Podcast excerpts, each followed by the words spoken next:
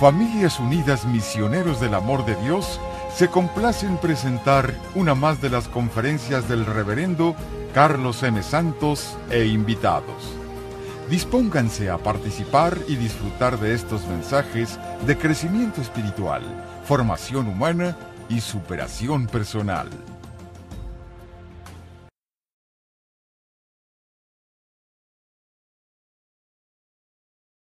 Hoy voy a tener algunas presentaciones con ustedes. ¿Sí me trajeron el láser?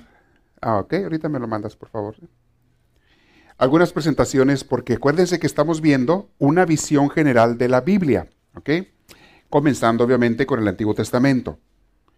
Y varias personas me han expresado su alegría, me han dicho que están entendiendo la Biblia de una manera que nunca antes la habían entendido, están comprendiéndola. Y ese es el objetivo de este curso Quiero que tenga cada uno de ustedes una visión global de la Biblia. Como dicen por ahí, para que no les cuenten, para que no les digan. Porque hay gente que te llega con sus cuentos, con sus invenciones, y tú te quedas nomás como que, ah, pues si dice, a lo mejor, quién sabe, ah, y te sacan citas y te dicen una cita, muchas veces citas manipuladas, porque cada quien, dicen por ahí, echa el agua a su molino, y hay muchas religiones, y no es decir que casi todas o todas, que cambian a veces el sentido original de los textos bíblicos para que la Biblia diga lo que ellos creen o quieren que la gente crea.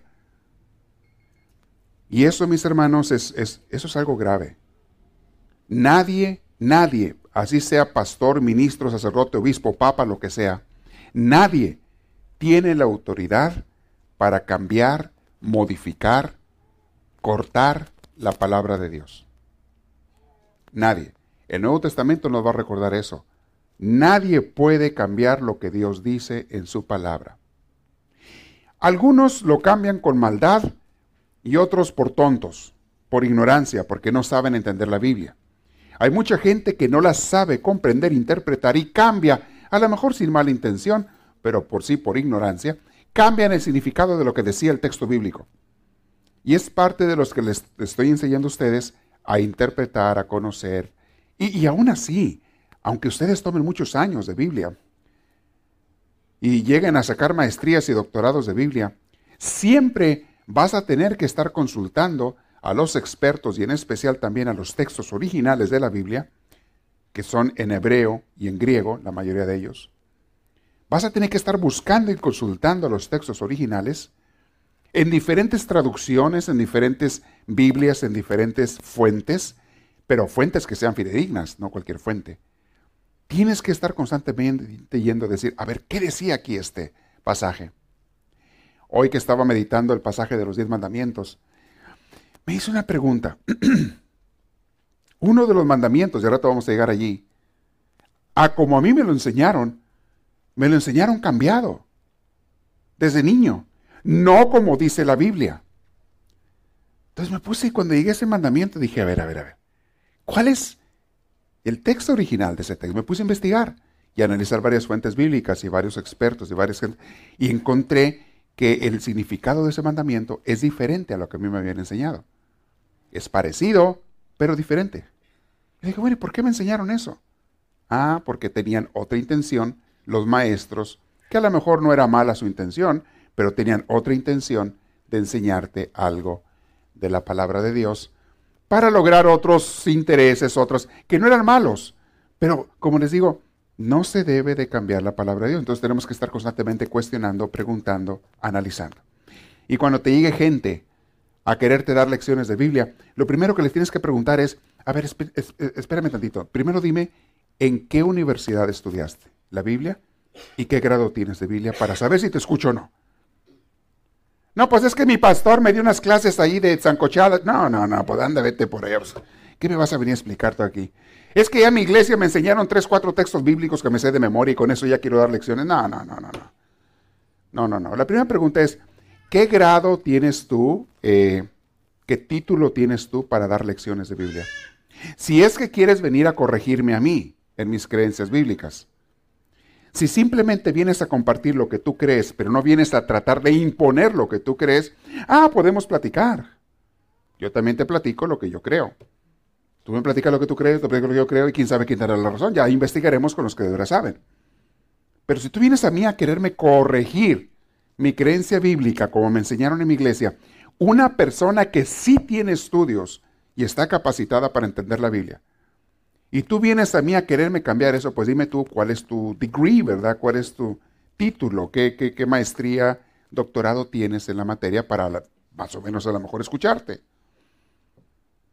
Hay mucha gente que anda discutiendo y alegando con la Biblia y son una bola de ignorantes. No sabe nada. Les digo yo los de la Biblia sobaqueada. La traen sobaqueada y sudada. Sí, sí, sí. Ya porque la traen toda sobaqueada y sudada creen que saben mucho. No, no, no, no. Se aprenden textos de memoria y creen que por eso ya saben de Biblia. Textos de memoria hasta el diablo se los sabe, hombre. Y los interpreta al revés. Los cambia a su conveniencia. Bueno, vamos a ver Biblia. Eh, ya vimos el Génesis brevemente. Hay una...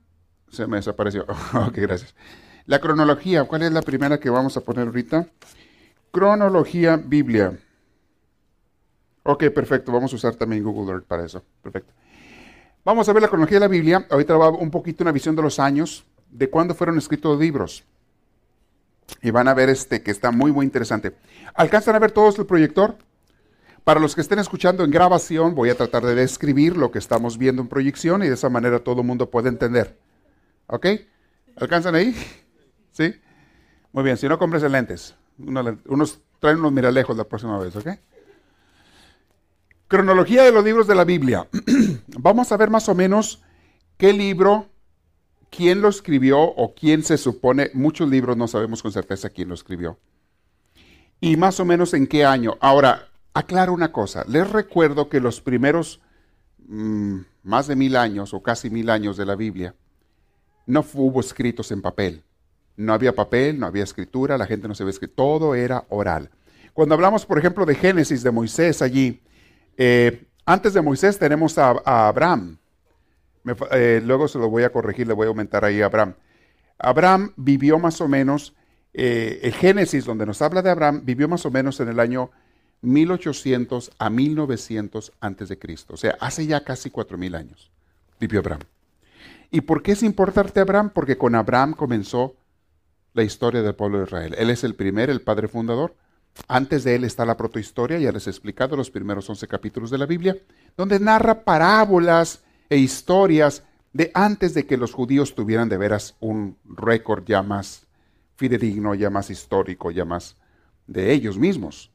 Cuando ellos hablan de Abraham, están hablando de ellos. Cuando ellos hablan de Adán y Eva, cuando hablan del diluvio, cuando hablan de, de, no sé, de este, todo lo que es el proto, proto, protohistoria, cuando hablan de esas cosas, la Torre de Babel y demás, están hablando de las eh, cosas que les habían dicho, que habían dicho, que habían dicho, ¿verdad? Y bueno, Dios se vale de esas historias, de esas parábolas para darnos un mensaje. Y por eso se pusieron en la Biblia esas historias. Pero las palabras que ya propiamente son de los judíos, viene, comienzan con Abraham, capítulo 2. Entonces, Abraham más o menos 1800 a 1000 900 antes de Cristo vivió él. Luego tenemos a Moisés, el siguiente personaje importante, más o menos de 1440. Ya les dije toda la genealogía de Abraham, lo que pasó a Abraham y sus hijos, especialmente Isaac. Eh, luego de Isaac que tuvo dos hijos, Esaú y Jacob. De esos dos, el más importante fue Jacob, a quien Dios le cambió el nombre a Israel. Y por ese Israel, por ese Jacob, Israel, el pueblo entero lleva el nombre. Israel, Jacob es el mismo, tiene doce hijos, uno de ellos, José el Soñador, va a dar a Egipto y luego termina llevándose toda la familia para Egipto, ya hablamos de esa historia. Y todo eso, eh, llegaron a Egipto y allí termina el Génesis. Allí termina. Hoy vamos a empezar a hablar del Éxodo. Pero así brevemente, el Éxodo, Moisés, estamos hablando de entre el año 1400 a 1445 antes de Cristo. Es cuando vivió Moisés. ¿okay? O, la, época cuando ministró, digámoslo así, porque vivió más años Moisés, fueron más años. Pero alrededor de esos años, el siglo XV antes de Cristo. Como verán, entre Abraham y Moisés hay como unos 500 años de diferencia. Porque hubo 400 nada más de la pura esclavitud en Egipto, ¿se acuerdan? Pero hubo 100 más o menos entre Abraham y su, ¿qué era? Tataranieto. Su nieto era Jacob Israel y sus tataranietos, José y los demás eran tataranietos de Abraham. Con todas sus familias que forman el pueblo de Israel. Dale para abajo, por favor. Luego tenemos los números, voy a enseñarles en Pentateuco, más abajo, hasta ahí, hasta ahí. El libro del Éxodo eh, habla de Moisés. Muchos de los judíos dicen que Moisés escribió ese libro. Probablemente él escribió. Cuando uso la palabra escribió, vuelvo a recordarles. No significa que agarró pluma y papel. Significa que él lo narró y es una tradición que duró muchos años, 800 años, antes de que alguien, esa tradición que traían de 800 años, antes de que alguien supiera escribir y tuviera un papiro y tinta para poder escribir. Entonces, cuando digo escribió, entiéndanme, era oral, digámoslo así, lo, lo compuso, lo enseñó, la palabra correcta. Lo enseñó, lo relató, eso que tú estás leyendo en los pasajes de Moisés. Entonces, Génesis, Éxodo, que vamos a ver hoy, en la salida del pueblo de Israel, Levítico, ahorita vamos a explicar de qué, Números y Deuteronomio, son los cinco libros del Pentateuco que los judíos conocen como la Torá, que quiere decir la ley. Porque son muchas leyes. Hay otro file que te mandé por ahí, que preséntanoslo por favor. Esos cinco libros vamos a ver por hoy. Digo, eh, vamos por lo pronto a mencionar. Luego nos vamos con Josué, jueces, Ruth y otros, ¿verdad? Más adelante. Por lo pronto nos estamos concentrando en el Pentateuco. Ahí tiene un panorama histórico y literario de la Biblia. La protohistoria que les he mencionado muchas veces habla de Génesis del 1 al 11. El periodo patriarcal de los patriarcas Comienza en el 1850 con Abraham, que baja a Canaán, y luego 1700 Jacob y demás, ahí tienen los años, todo eso está en Génesis del 12 al 20, al 50. El periodo del Éxodo que vamos a comenzar a ver hoy, más o menos comienza de 1250 el año, Moisés saca al pueblo de Egipto hacia Canaán. Hay, discrepancias en los años, hace rato veíamos que unos dicen que 1400 años antes de Cristo, otros que 1200, no se puede saber con exactitud porque no había récords históricos, había las narraciones. Y los estudiosos, los expertos, más o menos sacan cuentas, más o menos agarran elementos de aquí y de allá, tratan de encontrar las fechas. Unos dicen que 1250, otros que 1400 años, más o menos. 13, 14 siglos antes de Cristo. Entonces, acuérdense que de antes de Cristo para acá se cuenta el tiempo al revés. Viene de más a menos. De Cristo a donde estamos, a estos años del siglo XXI, ya se cuenta el tiempo para más, de cero a 2000 y feria donde lleguemos, ¿no? Pero de Cristo para atrás empieza, eh, estamos hablando de Abraham 1800, 1900 antes, y luego 1400, y luego el rey David hacia el año 1000 más o menos, la, eh, diáspora, cuando los israelitas fueron apresados y llevados como esclavos, más o menos 450 años antes de Cristo. O sea, el tiempo viene al revés.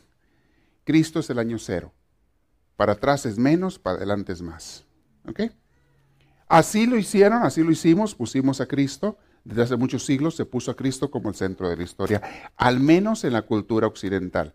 Eso no sucedió en China, en los países orientales, donde ellos no tienen a Cristo, ni la cultura judeocristiana. Pero lo que es Europa, y por influencia eh, y dominio de Europa en América y en muchos otros países, llevamos el calendario judeocristiano y contamos los años a partir de Cristo. Los chinos cuentan, cuentan los años a, partir de otra historia. Ellos ahorita van en el año, no sé, 2500 o algo así, porque ellos empezaron a contar el tiempo mucho antes, en otra forma lo cuentan ellos. Muy bien. Ahí tienen el éxodo más abajito, por favor. Vamos a ver. Esos años quiero que tengan una visión más o menos histórica. Algunos dirán, bueno, ¿y esto aquí de qué me sirve aprender esto? Aunque no creas, vas a entender mejor lo que Dios te dice en su palabra si entiendes un poquito de la historia. Porque vas a entender por qué Dios dijo las cosas que dijo y no las vas a malinterpretar como otra gente la malinterpreta. Ahorita vamos a ver eso. ¿Ok? Entonces es muy importante que tengamos una visión global de la historia, de qué estaba pasando con los israelitas, dónde estaban viviendo, qué le estaba sucediendo. ¿Ok? Entonces, periodo de la conquista, cuando ya entran aquí con los libros de Josué y jueces, cuando entran a la tierra prometida, es alrededor del año 1000, 1050 o 1000 eh, antes de Cristo, entra a la tierra prometida. Y luego viene el periodo de la monarquía, cuando empiezan los reyes, el rey Saúl y demás. Bien, eso lo vamos a ver después. Pero nomás quiero que tengan una visión hasta dónde estamos. ¿Sí les está ayudando un poquito a entender un poquito más cómo está formada la Biblia? Abran sus Biblias ahora, vamos al libro del Éxodo. Vamos a ir dándole una pasada al libro del Éxodo. Es otro libro muy, muy importante. Así como el Génesis tiene pasajes muy coloridos, muy emocionantes desde la creación. No sé, este, eh, Abraham antes del diluvio, y tiene historias muy interesantes. Los hijos de, de, Abraham, José el soñador. También Éxodo tiene historias muy interesantes, que es donde el personaje central es Moisés. Moisés y Dios. Porque Dios agarra a Moisés y allí por primera vez en la historia, Dios comienza a hacer un pacto con su pueblo. Un pacto con un pueblo. Antes era un pacto con una persona. Con Abraham y la bendición a los hijos de Abraham. Pero no había un pueblo. Eran personas, individuos, con sus familias, si tú quieres, pero eran personas. ¿Cuándo comienza a haber un pueblo, el pueblo de Israel, así ya formado y con identidad de pueblo? Fue en Egipto. Allí crecen ellos. Y aún así no comienzan a identificarse tanto entre sí hasta que empiezan a ser presionados por la esclavitud y salen y huyen para la tierra prometida fue cuando ellos comienzan a ser un pueblo. Bajo la tutela de Moisés. Por eso Moisés es el profeta mayor para los judíos. Para ellos no hay nadie más grande que Moisés como profeta. Abraham es su, padre, es su fundador, el padre del, del pueblo. El rey David es el gran héroe, el gran guerrero, pero el gran profeta es Moisés para ellos. Para ellos hablar de Moisés es como para nosotros los cristianos hablar de Cristo. Entonces, para que entiendan dónde es Moisés. ¿ok? En el Éxodo 1, ¿ya lo tienen? Comienza hablando cuando dice, cuando Jacob llegó a Egipto, etcétera, iba acompañado de sus hijos y todo, menciona la lista de los hijos y demás. Pero dice, pero luego hubo, después de 400 años, hubo un rey, el faraón, que no conocía lo que José había hecho y no le interesaba favorecer a los hebreos, sino que empezó a esclavizarlos y a, a presionarlos Incluso mandó matar a los niños porque le dio miedo que creciera mucho este pueblo, que tuviera guerreros. Mandó matar a los niños varones que nacieran de los hebreos. Por ley de él. Fue cuando el pueblo no aguantó más.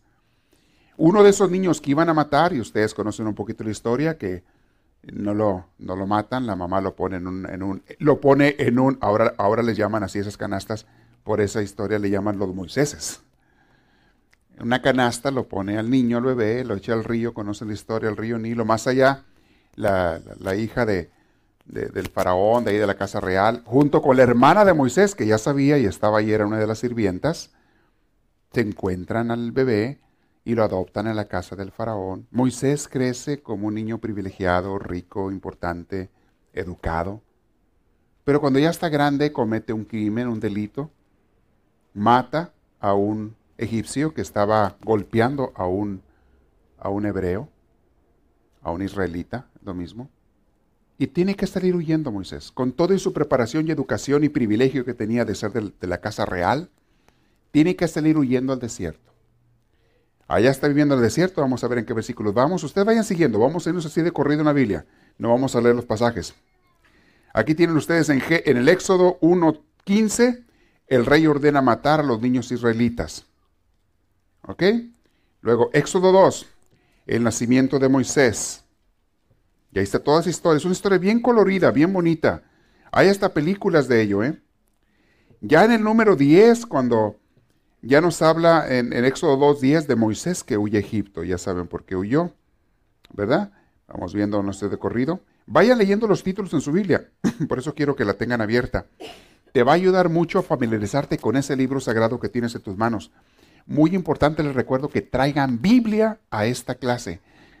Aunque nomás con que vayas hojeando dónde están los capítulos, dónde están los títulos, te vas a familiarizar con la Biblia, vas a saber dónde está, cómo encontrar las cosas, ¿ok?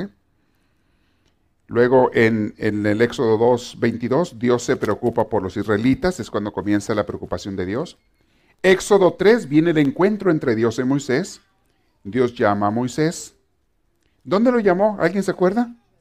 En la zarza ardiendo, en un cerro. ¿A qué se dedicaba Moisés? Siendo un hombre preparado, instruido y demás, se dedicaba a cuidar ganado, ovejas, porque vivía en el desierto. Allá por allá se fue, allá se consiguió una novia, se casó con, con pueblos beduinos, con familias que vivían en el desierto.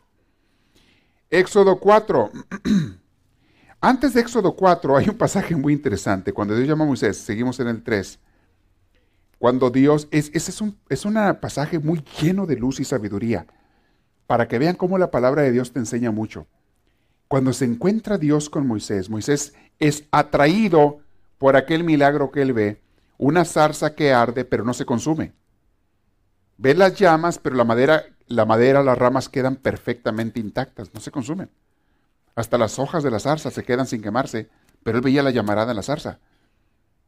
Dios usa a veces hasta, digámoslo así, cosas muy interesantes, muy extraordinarias para atraernos.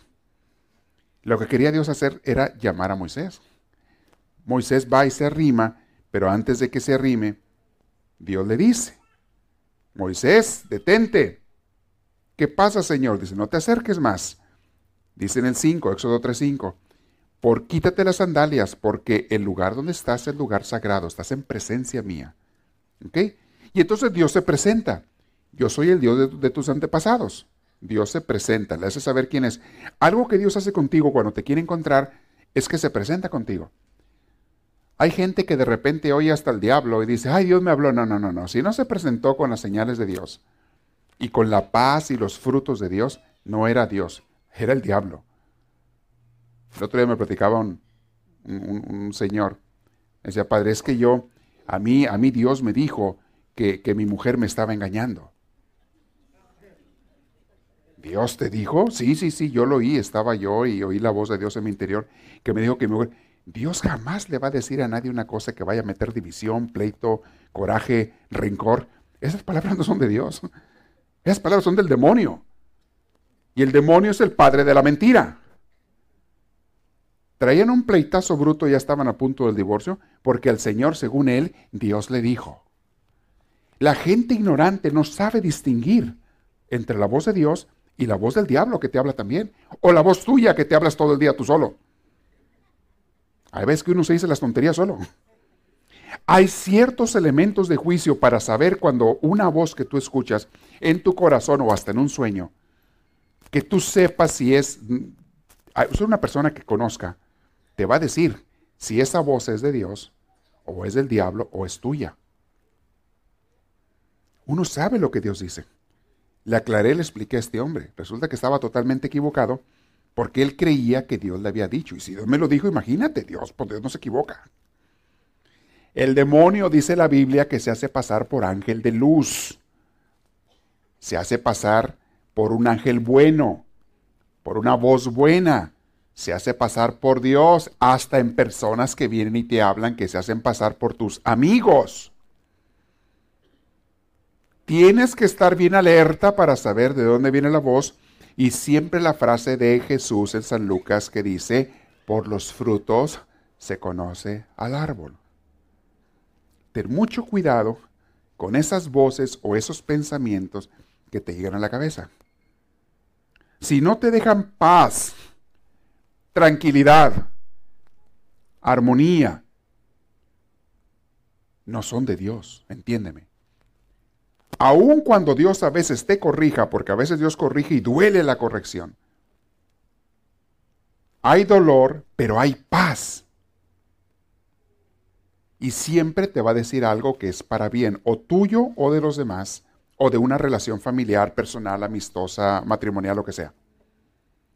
Dios nunca te va a decir algo para hacer un mal, sembrar una división, crear un coraje, un rencor. Nunca va a ser eso Dios. Dios nunca tampoco te va a confesar los pecados de los demás, sean ciertos o sean mentiras. Si tú oyes una voz que te habla de que alguien está cometiendo un pecado, sea lo que sea, una falta, la que sea, tenlo por seguro que no es Dios. Porque Dios no le falta el respeto a nadie ni anda diciendo las faltas de nadie con nadie. Dios no es un chismoso. Y menos va a andar diciendo cosas que siembren división. Si te llega una persona con ese tipo de comentarios, de pláticas y de ideas, no viene de Dios, viene del diablo, aunque sea tu comadre más querida. Y a veces, aunque sea tu misma madre. Hay mujeres que están influenciadas por el enemigo, movidas por Satanás, y resulta que también son madres. Como hay hombres también, pero menciono a la madre porque todo el mundo dice, no, mi mamá, una vez me dice una persona, su madre la había metido en un problemón tremendo con otra persona, había metido una división entre dos hermanos, la mamá metió una división tremenda entre dos hermanos y me decía uno de ellos, pero usted cómo me va a decir que mi mamá me está echando mentiras a mí?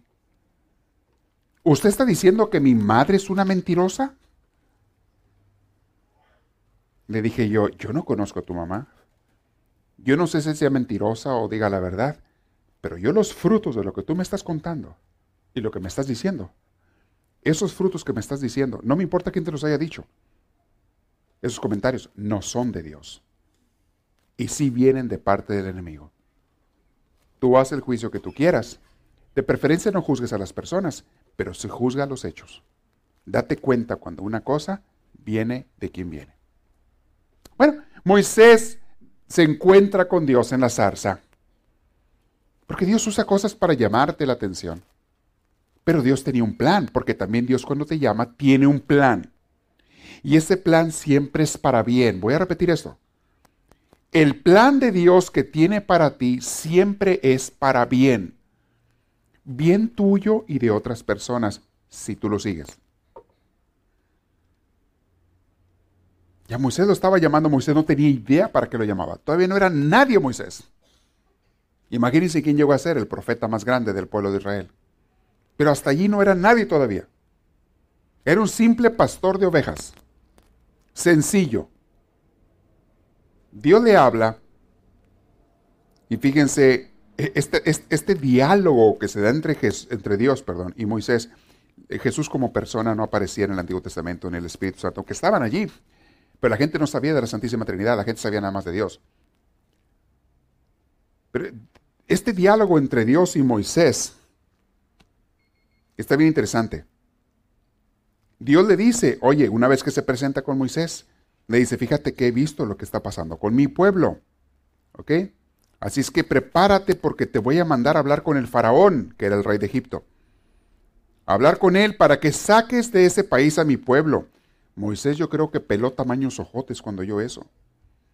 Peló tamaños ojotes y contesta en Éxodo 3:11, ¿y quién soy yo para ir ante él? y decirle voy a sacar de aquí a los israelitas. O sea, Moisés, como mucha gente, cuando Dios les encarga algo, comienzan a poner peros. ¿Nunca han sabido de gente que se les pide que ayuden en un ministerio? No, pero yo no, no, pero yo no puedo. No, pero no, no, que lo hagan. Nunca no he sabido de gente así. Yo sí he sabido de algunos. Que uno sabe que pueden y no quieren. No, pero yo no, que lo haga otro. Ok, Moisés estaba así. No, Señor, yo no soy nadie. ¿Cómo crees, Señor? hombre, manda a alguien más. A mí no, yo no soy nadie. Soy un simple pastor. ¿Qué? Dios le dijo, porque Dios también no ceja en su invitación. Dios no se da por vencido cuando te invita a algo. Al menos no tan fácil. No te va a torcer el brazo, de última hora no quieres, te va a respetar. Pero por lo pronto, si Él tiene una misión grande para ti, te va a insistir. Y Dios le dijo en el 12, dice, Moisés, yo estaré contigo en todo momento. Y para que sepas que yo soy quien te envía, voy a darte una prueba. Fíjate, le doy una prueba a Moisés. Después de que haya sacado a los israelitas, todos ustedes me van a adorar en este mismo lugar. Los vas a traer aquí para que hagan, hagan su primer acto de adoración. Hoy en día, un lenguaje moderno diría Jesús su primera Eucaristía, para que celebren. Eso es lo que es la Eucaristía, un acto de adoración, de encuentro con Dios. Quiero que los traigas aquí, Moisés. Otra vez Moisés respondió. Pero, luego, luego los peros. Ah, cómo hay gente que pone peros. Pero si voy y les digo a los israelitas, nuestro Dios es decir, el Dios de Abraham, de Isaac y Jacob, me ha enviado a liberarlos, seguramente van a decirme, a ver, dinos cómo se llama. Y entonces, ¿qué les voy a responder? Primero el pero era que el faraón, ¿cómo me presento? Ahora que no, que el pueblo. Que van a decir que quién eres. Entre paréntesis, Moisés le pregunta a Dios quién eres por dos razones. Número uno, por poner un pero para que no lo manden. Pero número dos, porque quería saber, era curioso. Era metichón, como todo el mundo. ¿Cómo te llamas, Señor? Y aquí viene una de las interpretaciones más chistosas que algunas religiones han hecho. de este texto que sigue, del Éxodo. Fíjese lo que Dios le contestó. ¿Qué le voy a responder? En el versículo 14 y siguiente dice, dice, dice Dios. Diles que yo soy el que soy. Diles que soy el Dios de Abraham, de Isaac y Jacob, los antepasados de ustedes. Así en Egipto y únelos y demás. Pero dijo, diles que yo soy el que soy. Yo soy el que soy no es un nombre. Significa, ¿qué te importa? Yo soy el que soy significa, yo soy yo, no me pongas nombres. Nosotros le ponemos nombres a las personas y a las cosas para dominarlas, controlarlas, llamarlas, dirigirnos a ellas. Tenemos un cierto control sobre las personas cuando sabemos su nombre o las cosas. Y no tienes control cuando algo no sabe ni cómo se llama. O una persona. Entonces, conocer el nombre de algo o de alguien significa, te da un poco de poder, un cierto dominio. Les he dicho a ustedes que si tú a alguien le llamas, Oye tú, hey tú, hey, oye tú. Esa persona no tiene por qué voltear. Y lo más normal es que no va a voltear. Si alguien me llama a mí, pues que se aprenda mi nombre. Porque voy a voltear y me oye tú, hey. Yo no me llamo, hey, yo no me llamo así. Pero en cambio, si me dicen, se llama José.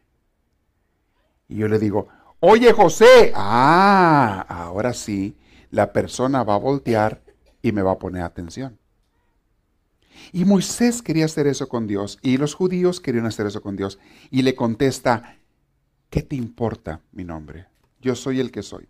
Curiosamente, en hebreo, la palabra yo soy el que soy se, dice Yahvé o Jehová, es lo mismo.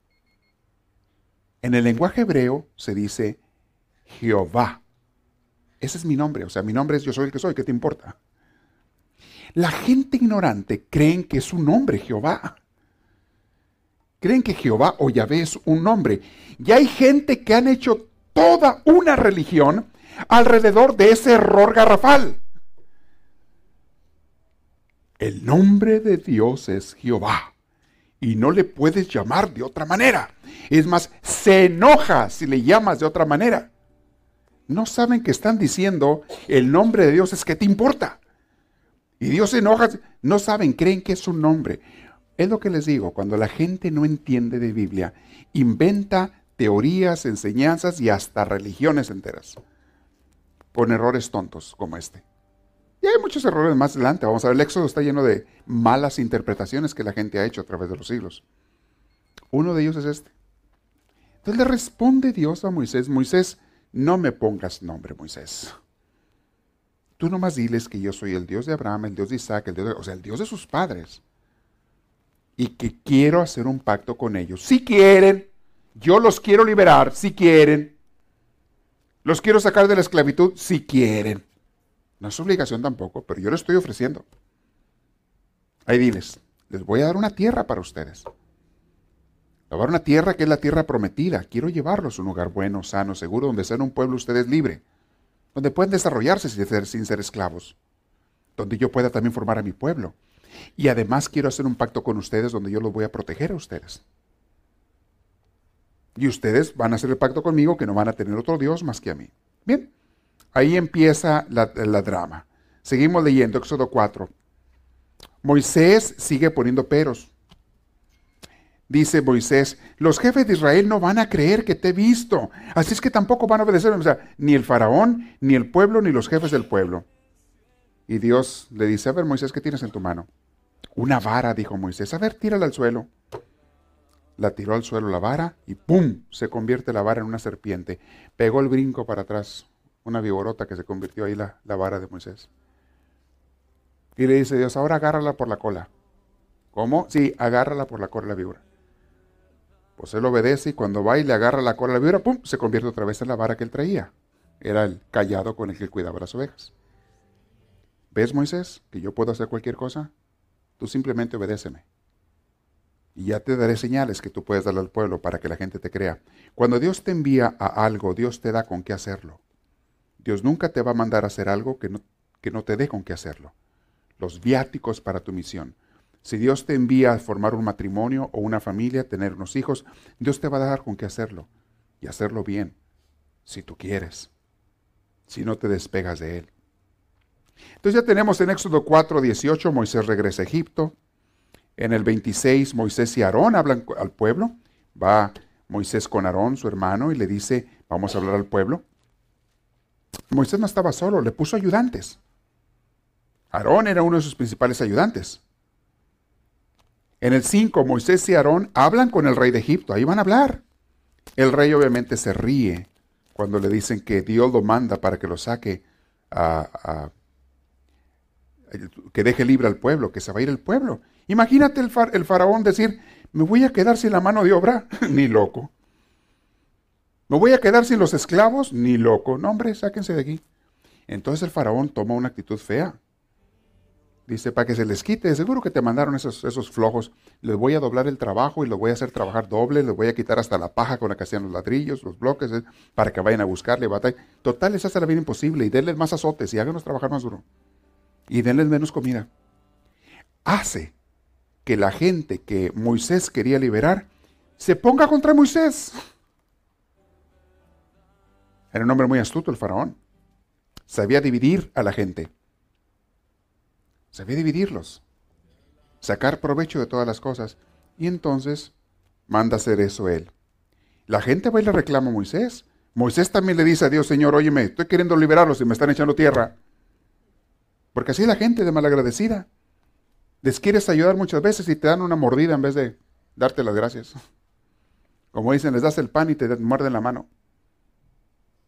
No, no quiere la gente ver a veces el bien mayor y no quieren ver, como dicen, the whole picture, toda la, toda la, película o toda la fotografía. La gente ve lo que le conviene en el momento y muchas veces no ve lo que le conviene a largo plazo. Son como niños. El niño que no quiere hacer la tarea, el niño que no quiere estudiar y que un buen padre, una buena madre está batallando con él para hacerle entender, mi hijo, ahorita te cuesta esfuerzo, pero mañana vas a ver por qué te lo pedía y te lo exigía.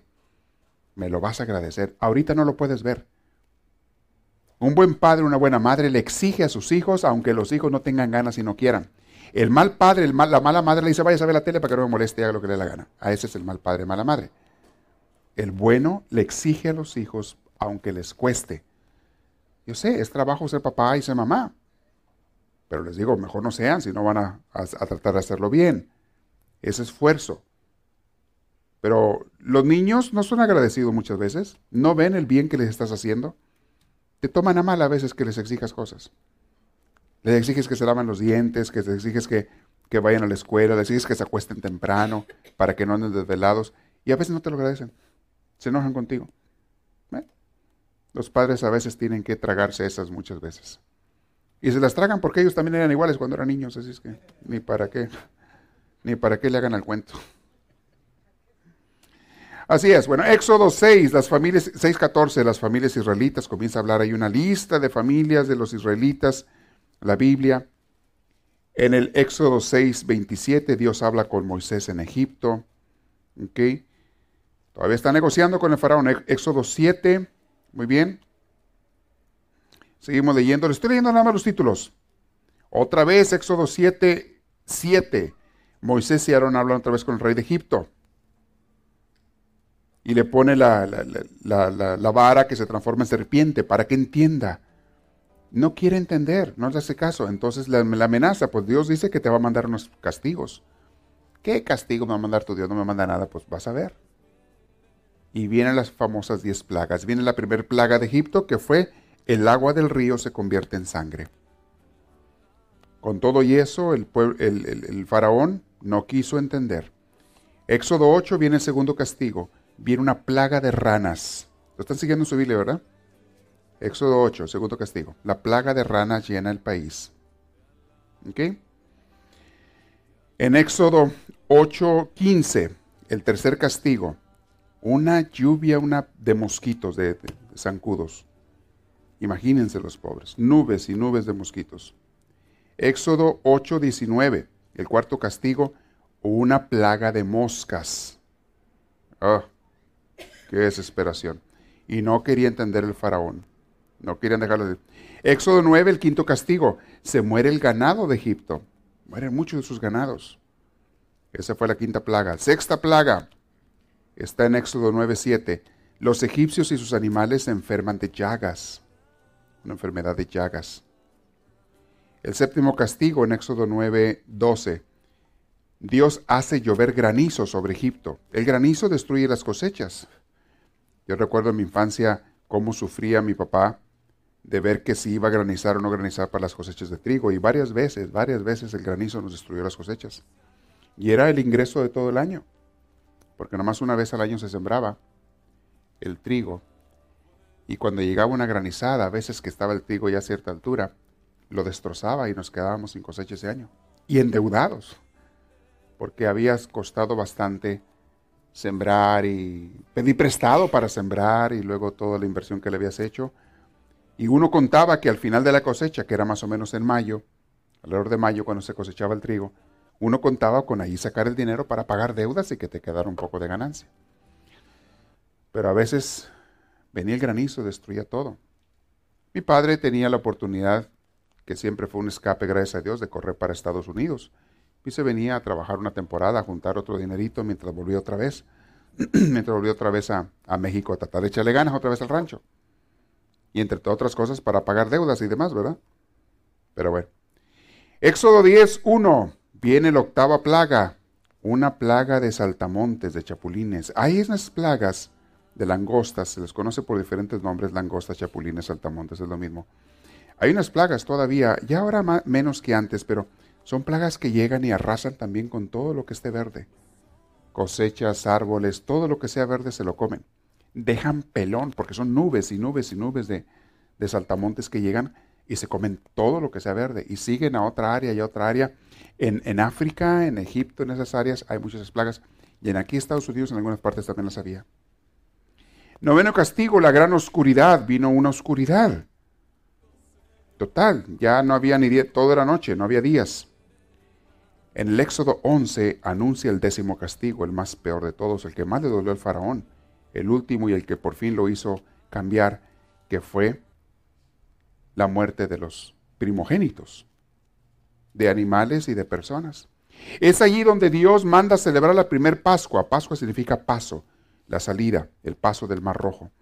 Les manda celebrar la cena que hasta la fecha se sigue celebrando en los judíos. La primera cena la tienen ahí Éxodo 12 cuando los judíos les dice que coman pan sin levadura, un cordero sin mancha, este, y que con la sangre del cordero marquen los dinteles de la puerta para que el ángel que iba a ir a exterminar a los primogénitos, cuando el ángel veía una puerta marcada con la sangre del cordero, allí no entraba. Y se pasaba otra puerta, que era la de los no judíos, que no habían celebrado esa Pascua. Eso es una imagen exacta de la Eucaristía, mis hermanos. La Eucaristía que tenemos se sacrifica un cordero, que es Cristo. Y la sangre de Cristo nos salva, nos lava los pecados, nos purifica y nos da alimento ese cordero, el alimento espiritual. Es exactamente lo mismo, lo que seguimos celebrando, pero ya ahora no se mata un cordero, sino que es el sacrificio de recibir a Cristo, lo que Él nos dejó en la última cena. Desde allí viene, desde esos años 1400 antes de Cristo. Los israelitas celebran la cena de Pascua en Éxodo 12, 21.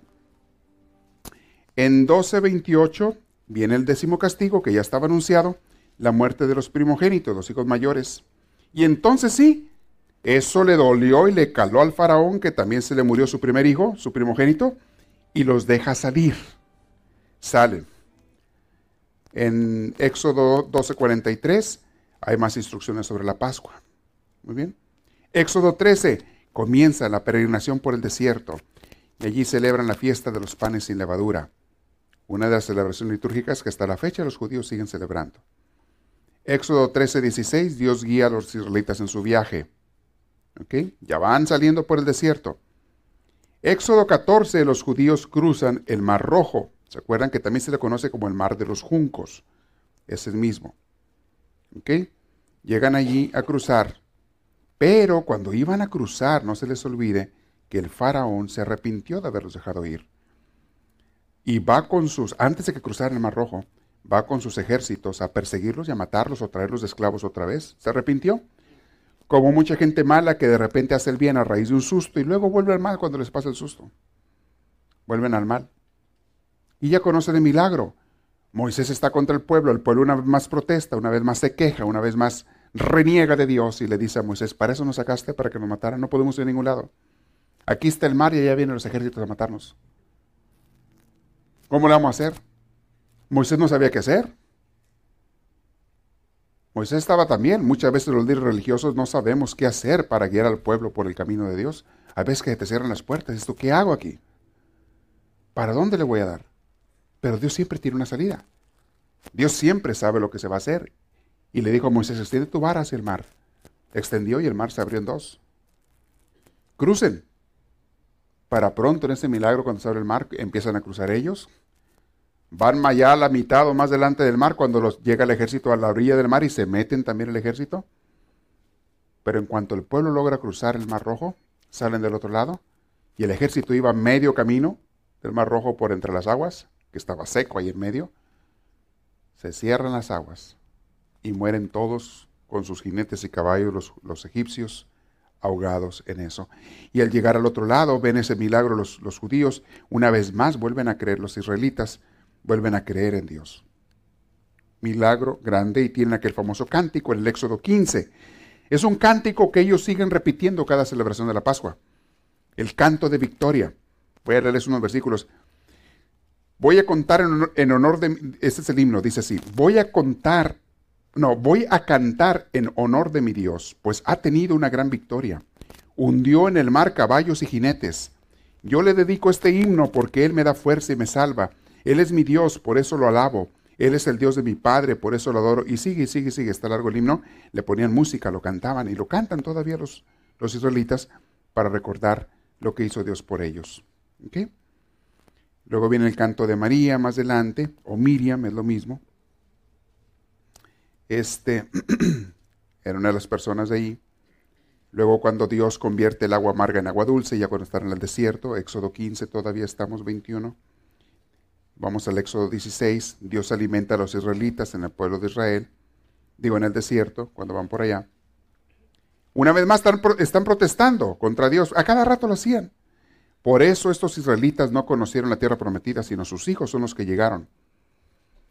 De los israelitas que salieron, que fueron miles y miles, la mayoría, digo casi nadie, llegó a la tierra prometida porque siempre estaban protestando contra Dios. Personas que no eran fieles ni consecuentes para con Dios murieron en el desierto. Sus hijos son los que ya alcanzaron a llegar. Acuérdense que duraron 40 años en el desierto. 40 años sus hijos llegaron allá, a la tierra prometida. Con Josué, porque ni Moisés cruzó la tierra prometida, nomás la divisó. Vamos a ver más adelante. Dios ordena descansar el día séptimo, en siglo todavía estamos en el 18. Perdón, 16.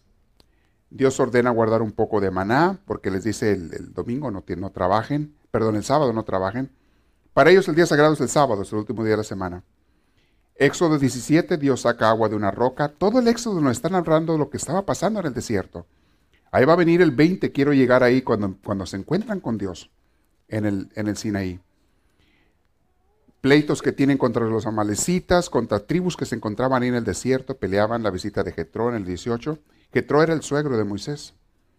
Moisés nombra ayudantes en el 18. Vamos a ver, pasando todos los, Éxodo 19, los israelitas llegan por fin al desierto de Sinaí. Allí era donde Moisés había visto la zarza y donde van a hacer el trato con Dios. Éxodo 20 es crítico. Es allí donde están los diez mandamientos. Es allí donde se encuentra Dios con Moisés. Es allí donde tiene otro pleito entre tantos. Porque como Moisés duró muchos días arriba de la montaña con Dios cuando le, iba a dar, le dio los mandamientos, estos empezaron a adorar becerros acá abajo adorar un becerro de oro y cuánto, en forma de protesta contra Dios. Y pues apenas estaban hablando de ser fieles a Dios y ya están adorando un becerro. Total que el ser humano es tan infiel a Dios y a veces algunos podemos caer ahí. Éxodo 20 están los diez mandamientos y ahí los pueden leer ustedes al principio. Los diez mandamientos que Dios les da, por mencionarles algunos. Eh, el, en el versículo 2, yo soy el Dios de Israel que te de Egipto, no tendrás otro dioses más que a mí, no te hagas, aquí este 24 lo quiero explicar, porque es otro de los textos mal interpretados, que crean una división entre religiones protestantes y las religiones católicas. Dice Éxodo 20, no te hagas ídolos ni imágenes de nada que esté en el cielo, en la tierra o en lo profundo del mar. No se arrodillen ante ellos ni hagan cultos en su honor. Yo soy el Dios de Israel y soy un Dios celoso. Yo castigo a los hijos, nietos y bisnietos de quienes me odian, bla, bla, bla, bla. Dicen ellos, ya ven, las imágenes, dicen algunos que interpretan así, están prohibidas por Dios. No están entendiendo que se los dijo Dios a un pueblo que estaba adorando becerros y víboras. Y Dios justamente les dice, no quiero que se hagan imágenes, que adoren imágenes, más que a mí, porque si no van a tener otros dioses. Pero más adelante, cuando ya no hay peligro de idolatría, Dios les manda hacer imágenes que hagan unos ángeles de oro para el arca de la alianza. Y les manda a Moisés después hacer una víbora, imagínense una víbora, y que la ponga en un palo y cuando la ponga en alto, así, estaba en una guerra, estaban unas víboras venenosas mordiendo a los israelitas, estaban muriendo, eso antes de la guerra, estaban muriendo por las picaduras, pero Dios le dijo Moisés, levanta esa víbora que te mandé a hacer así en alto, y la gente que voltea a ver la víbora se va a sanar, no se va a morir del veneno de las víboras que le piquen. ¿Por qué Dios les manda hacer imágenes y luego de una víbora y que la vean y se sanen? Porque ya no había peligro de idolatría. El problema de Dios no son las imágenes, el problema de Dios es que las adores y les des lugar en, en vez de a Dios. Eso sí está mal. Y toda buena iglesia de las ramas católicas, porque les he dicho que hay muchas iglesias de ramas católicas, no nomás es la romana, la romana es la que la mayoría de nosotros conocemos. Está la anglicana, la episcopal, la ortodoxa, la maronita, la... Hay, hay docenas y docenas de iglesias diferentes católicas que tienen imágenes todas. Las iglesias estas entienden que no hay problema en tener las imágenes, aunque si alguien se equivoca, pues la está regando.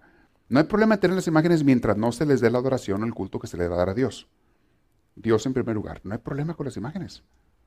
Si fuera el texto, lo tomáramos como lo toman algunos hermanitos por ahí que no lo entienden, entonces no puedes tener fotos ni de tu mamá, porque es una imagen. Es un pecado tener una foto de tu mamá. Es un pecado tener la foto de un paisaje colgada en la pared de tu casa. No puedes tener cuadros, no puedes tener nada, todo lo que sea imágenes. Y cuando salgas a la calle tienes que tener los ojos cerrados, porque cada vez que ves una estatua, vas a pecar de ver la estatua. Y cada vez que veas una, una imagen de un animal, lo que sea, es un pecado. O sea, ¿se fijan cómo la gente cae en tonterías, inventa tonterías por no entender bien un texto y sacarlo de su contexto? Todo texto bíblico, cuando tú lo quieras interpretar, tienes que leerlo en el contexto en que fue dicho. Porque si no, la frase que les he dicho también, un texto sin contexto es un pretexto. Y lo usan como pretexto para pelear o para querer decir que su religión es mejor que la tuya. Mis hermanos, no hay que cometer esos errores garrafales que mucha gente comete. Tenemos que entender. Ahora, mucha gente no lo hace de mala fe, es que sí les enseñaron. Pero bueno, yo les digo, estudien, abran los ojos, vean por ustedes mismos, ya no se dejen engañar. Seguimos leyendo los capítulos, ¿ok? Todo ese 20 es muy interesante. Y ya después, instrucciones para hacer el altar de Dios en el 20, cómo hacer las celebraciones litúrgicas, 21, las leyes acerca de los esclavos. En aquel entonces era permitido tener esclavos y reciben leyes de cómo no maltratarlos y demás. Luego, delitos castigados con la muerte en Éxodo 21, leyes contra golpes y heridas. Viene una serie de leyes y en los libros que siguen también. Éxodo 22, leyes acerca del robo, leyes contra los daños a la propiedad privada. Miren, parece las leyes de aquí de Estados Unidos. Otras leyes. Esas eran las leyes de ellos, estaban escritas aquí. Por eso le llaman el libro de la ley, la Torá, la ley, esos cinco libros, del Génesis al Deuteronomio. Éxodo 23, justicia para todos. Éxodo 24, el pacto de Dios con los israelitas. Aquí viene el pacto de Dios en la montaña, cuando les dice, yo voy a ser su Dios, usted será mi pueblo. ¿Ok? Moisés sube al Sinaí, aquí es donde ya le van a dar las tablas. Una ofrenda para el santuario en Éxodo 25. Y luego el arca de la alianza que mandan a hacer, donde les digo que Dios le dice que pongan ya imágenes, tamaño de, ese, de todo y las imágenes de los ángeles. Eso está en Éxodo 25.10, unos capítulos después. Luego, cómo tienen que hacer el altar, el 23, la mesa para el pan de Dios, el candelabro de oro que tienen que hacer. Éxodo 26, el santuario, como tiene que ser. Se hicieron un santuario de una tienda ellos, de una tienda tipo de, pieles. Se hicieron una tienda, porque acuérdense que vivían en el desierto, andaban de lugar en lugar, pero hicieron un santuario para Dios, un lugar santo, y las cortinas del santuario como tienen que ser, son puras leyes así. Esos textos a veces resultan un poquito tediosos de leer, cuando son leyes religiosas, porque son cosas ya del Antiguo Testamento que, pero bueno, si las lees por aprender, pues está bien, pero no tienen mucha enseñanza evangélica o digamos algunos de esos textos que digas, tú me sirve para mi vida, pues no, es algo que, yo cuando los leo, los leo una vez nada más para entender cómo los explican, pero no me quedo el clavo en ellos. Me voy a textos que tienen más que ver con la vida de uno, cómo uno tiene que ser, cómo tienes que comportarte ante Dios con tus hermanos. Eso es lo que más importa. Eh, Éxodo 27, el altar sobre las ofrendas, el patio del santuario, el aceite para las lámparas, tienen para todo leyes. ¿Qué aceite tiene que ser para las lámparas del Santísimo, del, del Sagrario y demás? Éxodo 28, el traje de los sacerdotes, cómo tienen que ser sus vestiduras, el chaleco del jefe de los sacerdotes, bueno, bueno, una serie de cosas. Muchas de estas cosas los sacerdotes las, las, ponían y luego decían que Dios les había dicho y todo, pero Dios lo prueba si quieren ponerlo, está bien, todo lo que les sirva a ustedes para su adoración, ¿verdad? Éxodo 29, la consagración de los sacerdotes, cómo tiene que ser, etc. Eh, luego Éxodo 30, el altar del incienso. Eh, Éxodo 31, los, los artesanos del santuario. El sábado en el 31, vuelve a repetir varias veces que el sábado no se trabaja, Dios, dice sí, el día sagrado. Luego, en Éxodo 32 es cuando se hacen su becerro, su toro de oro, sus ingratos que empiezan a adorar. Moisés se enoja y quiebra las tablas y luego Dios le tiene que hacer otras, un relajo. Éxodo 33 hacia la tierra prometida, la carpa comunitaria, Moisés pide ver a Dios, un pasaje muy interesante. Eso sí está muy interesante. ¿eh? Eso sí tiene cosas muy padres. El encuentro entre Dios y lo que Dios le decía. Éxodo 34, Dios vuelve a escribir su ley porque Moisés quebró de coraje las primeras tablas porque estaban adorando un becerro aquellos. era medio corajudo Moisés. Dios hace un pacto, las fiestas de cada año, todo eso. Moisés baja al Sinaí. Estoy corriendo porque se nos está acabando el tiempo. ¿eh? Éxodo 35, la ley del sábado, las ofrendas para el santuario, los utensilios del santuario. Éxodo 36, más ofrendas y más. ¿Van, siguiendo su Biblia ustedes? Ok, vamos rápido, ¿verdad? La construcción del santuario. Éxodo 37, el cofre del pacto, de la alianza, la mesa para el pan, candelabro de oro otra vez, el aceite, en fin. Éxodo 38, el altar para las ofrendas, el recipiente de bronce. Muchas cosas siguen dando, repitiéndolas. Éxodo 39, como otra vez los trajes sacerdotales, algunas cosas repiten, ¿eh? Hoy te lo voy a explicar por qué. Y Éxodo 40, la dedicación del santuario, ¿verdad? Este, tenemos ahí los 40 capítulos del Éxodo. Entonces, ya vieron por dónde va la cosa. En la salida del pueblo de Israel, toda la historia de Moisés, cómo lo saca, eh, cómo llegan al desierto, los milagros que Dios les da, lo que pasa allí. Hay muchas cosas más del desierto. Apenas estamos empezando con el desierto. Los libros que siguen es la trayectoria de ellos por el desierto, más más leyes que les da Dios, son un chorro de leyes. Había miles de leyes ahí que les da Dios. Bueno, este, por eso Jesús resumió todo nomás en una. Jesús dijo, no se hagan bolas. Nomás en una se resume todo. Amar a Dios sobre todas las cosas y a tu prójimo como ti mismo. una ley doble, el amor. Amar a Dios sobre todas las cosas y, a tu, y así, miren, olvídense de todo lo demás. Hace eso. Pero bueno, Estamos viendo cómo se formó el pueblo de Israel y cómo eran las leyes, que era parte del pleito de Jesús con los fariseos. Cumplían todas estas miles de leyes, pero odiaban, no amaban. Juzgaban a los demás. Y Jesús les decía, hipócritas, sepulcros blanqueados, especialmente a los sacerdotes del templo. Ustedes nada más se, ponen, ponen a la gente, le ponen cargas en sus espaldas. Lean Mateo 23 y, y en esas áreas impacta lo que Dios habla de ellos, porque seguían mucho estas leyes, pero no practicaban el amor. Hoy en día hay gente que se la pasa en misa todos los días o todos los domingos, pero sale odiando y criticando a mis hermanos. Esa persona está condenada. Y da mal ejemplo y hace que otros se alejen de Dios y de la iglesia. O en el culto, en el templo, donde vayan, en cualquier religión. Hay gente que a veces no practica el amor y si quiere quedar bien con la religión. Hay gente que hasta sirve en los templos. Me ha tocado conocerlos. Y son a veces los que más critican, los que más hablan, los que más dividen, mis hermanos, son los fariseos modernos. Hay sacerdotes que a veces critican, se la pasan criticando y hablando, sembrando la división. Pastores, en fin, ha habido, hay gente así. ¿De qué les sirve ese orden sacramental que tienen si no lo están usando bien? A esos Dios les va a pedir doble cuenta, dobles cuentas. Uno tiene que cuidarse, los que somos sacerdotes, pastores y ministros, tenemos que cuidarnos mucho. Nos va a pedir doble cuentas Dios. Porque no solamente por el ministerio que tenemos, sino porque tú ya sabías. Tú sabes. Te di la palabra de Dios, la tienes que estudiar. Tú ya sabes y mira lo que andas haciendo, sobre todo en lo que respecta al amor.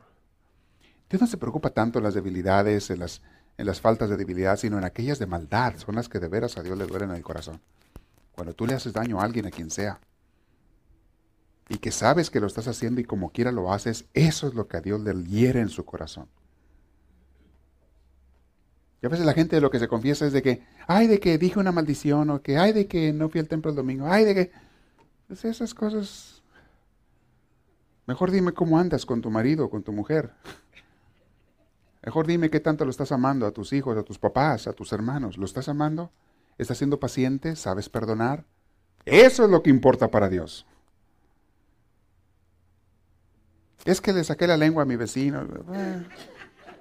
Mientras haya sido la tuya que sacaste y no la de él, no hay problema.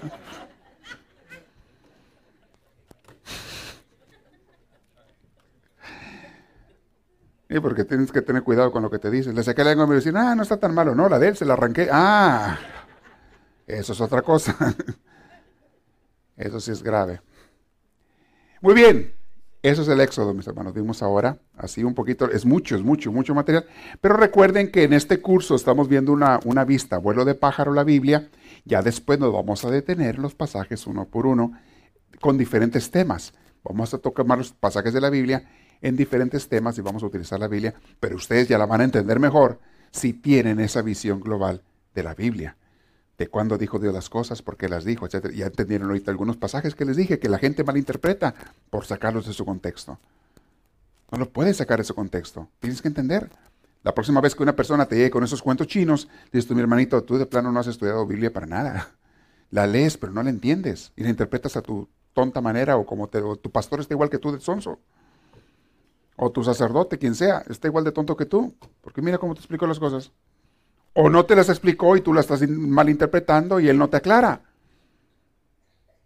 Pues estamos buenos para eso y por eso la gente se divide y por eso la gente no entiende y por eso hay muchos pleitos y divisiones de mucha gente. Familias divididas por la tontería de la religión. Cuando la religión debiera ser para amarnos, hay gente que la usa para dividirse con otros. Hay gente que nos critica a nosotros por estarnos reuniendo en el nombre de Cristo en nuestra iglesia. Hay gente, y gente que se dice que es de la religión. Ay, Dios santo, son del diablo, de la religión del diablo, de cual malusan la Biblia y malusan la palabra de Dios porque la aplican al revés de como Cristo la, no la dio. Date cuenta, tienes que darte cuenta, y tú no vayas a caer en eso. Tienes que aprender a respetar y amar, entender que el mandamiento principal de Dios es ese. Siguiente clase, vamos a ver los otros tres libros del Pentateuco. Ya vimos Génesis y Éxodo. Nos faltan tres Levítico, Números y Deuteronomio. Después empiezan las historias muy interesantes con Josué.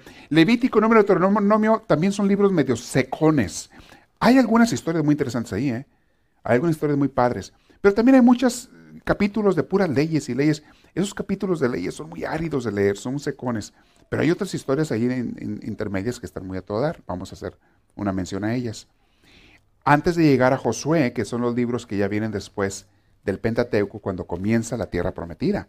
Estos cinco libros, o sea, del Éxodo al, Deuteronomio son cuatro, es todo el pasaje de ellos en el desierto. Al terminar el Deuteronomio vamos a hablar y empezar Josué, cuando brincan ya el, el, Jordán y entran a Jericó y entran en la tierra prometida, y ese es otro boleto. Muy, muy interesante ahí. Vamos a ver eso después. ¿Preguntas hasta ahorita? Unos minutos para preguntas. Levanten su mano. ¿Están muy callados porque ya los aburrí o qué? Pensé que los había aburrido. Y también espero no estarlos saturando de información. Pero lo bueno es que pueden escuchar en grabación. Lo reescuchan este, este CD y, van a aprender muchas cosas que ahorita a lo mejor las dije muy de la carrera por lo corto del tiempo. Pero al estarlo escuchando vas a aprender más. Y si lo escuchas con tu Biblia en la mano, abriéndola y siguiéndola, puedes ponerle pausa a la grabación y ver de lo que te estoy hablando, leer despacio esos capítulos y luego te vas a que sigues y luego eh, pones otra vez play a la, grabación, lees el capítulo, le pones pausa cuando quieras. Y te va a ayudar mucho estos CDs, este curso, para que tú estudies la Biblia despacio. con pausa y tu Biblia en la mano y te vas, tienes, lo pueden hacer en grupos, en comunidades, en las pequeñas comunidades, en familias o individual, como quieran. ¿No hay preguntas hoy?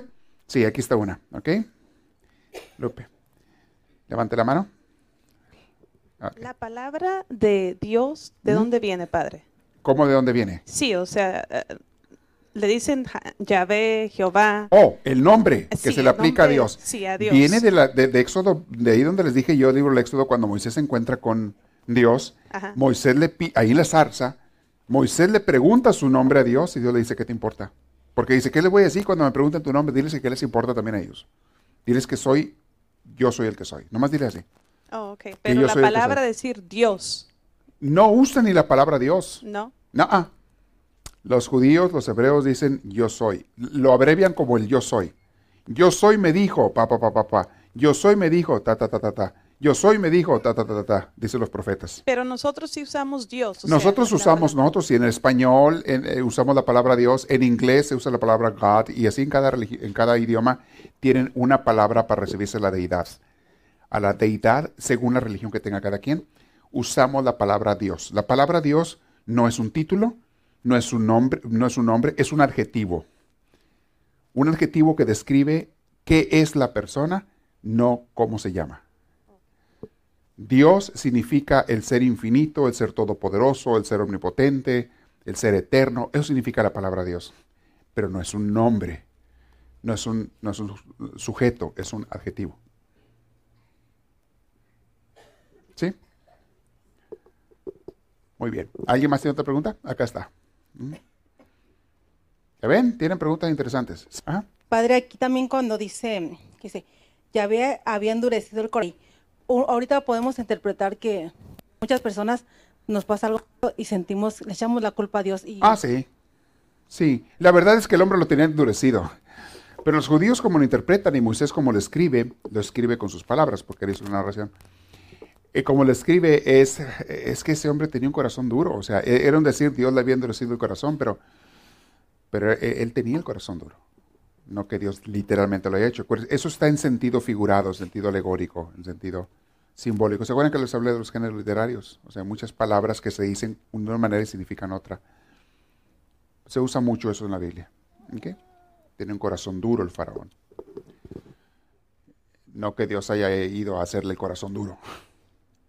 Él así lo tenía. ¿Alguien más? Una, una, aquí echando una pregunta más. Levante la mano otra vez. Porque la primera que levanta no los ve el del micrófono. Tienen que mantenerla arriba. Ahora sí, ya no es que le ven. Mencionó el, mandamiento que usted interpretaba de un modo o que se lo enseñaron de un modo y ahora lo sabe. Ah, curiosos, quieren saber, ¿verdad? Es el mandamiento más interesante de la Biblia. Abran su Biblia. Éxodo 20, ya quedamos, ¿se acuerdan? para que lo lean ahí mismo la Biblia. Y vamos a ver si esta es una, una versión, una versión eh, más o menos nueva o vieja de tu Biblia. Porque las versiones más modernas, vayan a Éxodo 20. Y le voy a decir el versículo.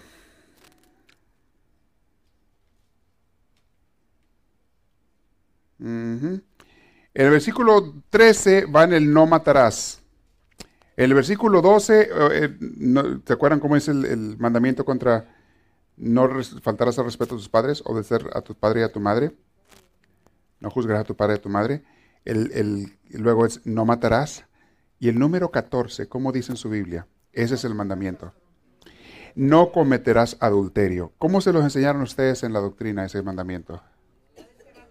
No, ese es después. El no desear a la mujer de tu prójimo si es un mandamiento que está tal cual más adelante no fornicarás. Así nos lo enseñaron. Y no dice así la Biblia. La Biblia no dice no fornicarás, dice no cometerás adulterio. Es muy, muy, muy diferente. No es lo mismo. Los dos son de carácter sexual, pero son muy distintos. Fornicar significa tener relaciones sin estar casado. Adulterio es que una persona casada tenga relaciones con otra persona de otro matrimonio o soltero, lo que sea. Eso es adulterio, muy diferente. Y la manera en que nos enseñaron a nosotros es que básicamente Incluso ahora se le enseña a muchos niños no cometerás actos impuros, así se le enseña. A veces los niños tienes que entender, porque no les puedes explicar qué es adulterio, pero el mandamiento original así dice, no cometerás adulterio. Interesante, ¿eh? Ahí me lo enseñaron como no fornicarás. Y pues uno se imagina que todo lo relacionado con sexo y todo. Y claro, claro, Dios no quiere que, que hagas mal uso del sexo nunca, pero hay que entender lo que Jesús dijo. Literalmente, o sea, ¿qué es lo, perdón, lo que Dios dijo, qué es lo que Él le da más importancia y más seriedad y gravedad en el asunto. Para entender bien la palabra de Dios, no la anden cambiando. ¿Ya? ¿Lo entendimos? Muy bien. Vamos a hacer una oración.